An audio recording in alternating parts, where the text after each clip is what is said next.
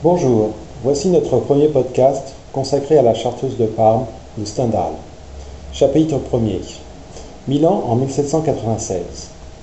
Le 15 mai 1796, le général Bonaparte fit son entrée dans Milan à la tête de cette jeune armée qui venait de passer le pont de Lodi et d'apprendre au monde qu'après tant de siècles, César et Alexandre avaient un successeur.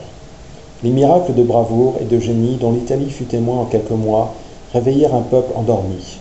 Huit jours encore avant l'arrivée des Français, les Milanais ne voyaient en eux qu'un ramassis de brigands, habitués à fuir toujours devant les troupes de Sa Majesté impériale et royale.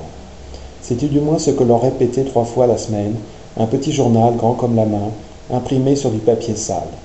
Au Moyen Âge, les Lombards républicains avaient fait preuve d'une bravoure égale à celle des Français, et ils méritèrent de voir leur ville entièrement rasée par les empereurs d'Allemagne. Depuis qu'ils étaient devenus de fidèles sujets, leur grande affaire était d'imprimer des sonnets sur des petits mouchoirs de taffetas rose quand arrivait le mariage d'une jeune fille appartenant à quelque famille noble ou riche. Deux ou trois ans après cette grande époque de sa vie, cette jeune fille prenait un cavalier servant. Quelquefois le nom du B, choisi par la famille du mari, occupait une place honorable dans le contrat de mariage. Il y avait loin de ces mœurs efféminées, aux émotions profondes, que donna l'arrivée imprévue de l'armée française. Bientôt surgirent des mœurs nouvelles et passionnées. Un peuple tout entier s'aperçut le 15 mai 1796 que tout ce qu'il avait respecté jusque-là était souverainement ridicule et quelquefois odieux. Le départ du dernier régiment de l'Autriche marqua la chute des idées anciennes. Exposer sa vie devint à la mode. On vit que pour être heureux, après des siècles de sensations affadissantes, il fallait aimer la patrie, d'un amour réel et chercher des actions héroïques. On était plongé dans une nuit profonde par la continuation du despotisme jaloux de Charles Quint et de Philippe II. On renversa leur statut, et, tout à coup, on se trouva inondé de lumière. Depuis une cinquantaine d'années, et à mesure que l'encyclopédie et Voltaire éclataient en France, les moines criaient au bon peuple de Milan qu'apprendre à lire ou quelque chose au monde était une peine fort inutile, et qu'en payant bien exactement la dîme à son curé, et lui racontant fidèlement tous ses petits péchés, on était à peu près sûr d'avoir une belle place au paradis. Pour achever d'énerver ce peuple autrefois si terrible et si raisonneur, l'Autriche lui avait vendu à bon marché le privilège de ne point fournir de recrues à son armée.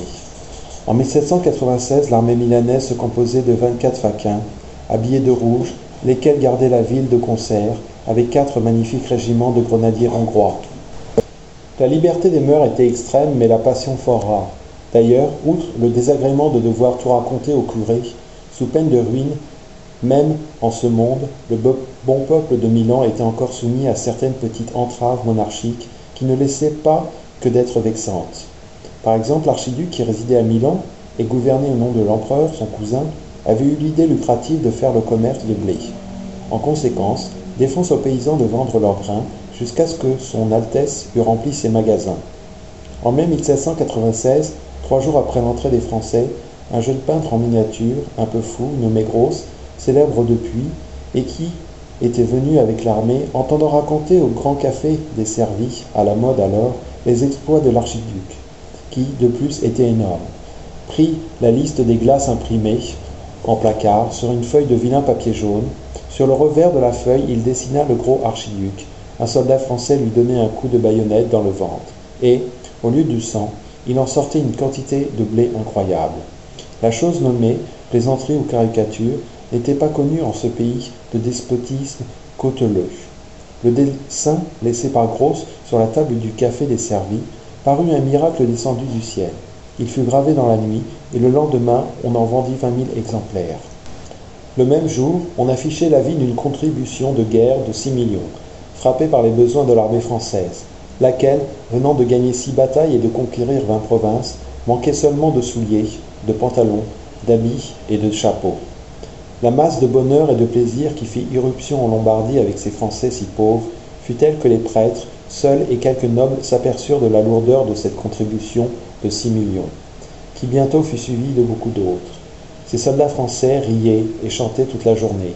Ils avaient moins de vingt-cinq ans, et leur général en chef, qui en avait vingt-sept, passait pour l'homme le plus âgé de son année, armée.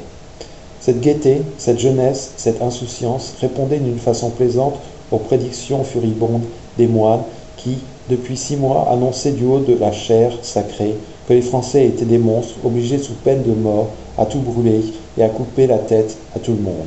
À cet effet, chaque régiment marchait avec la guillotine en tête.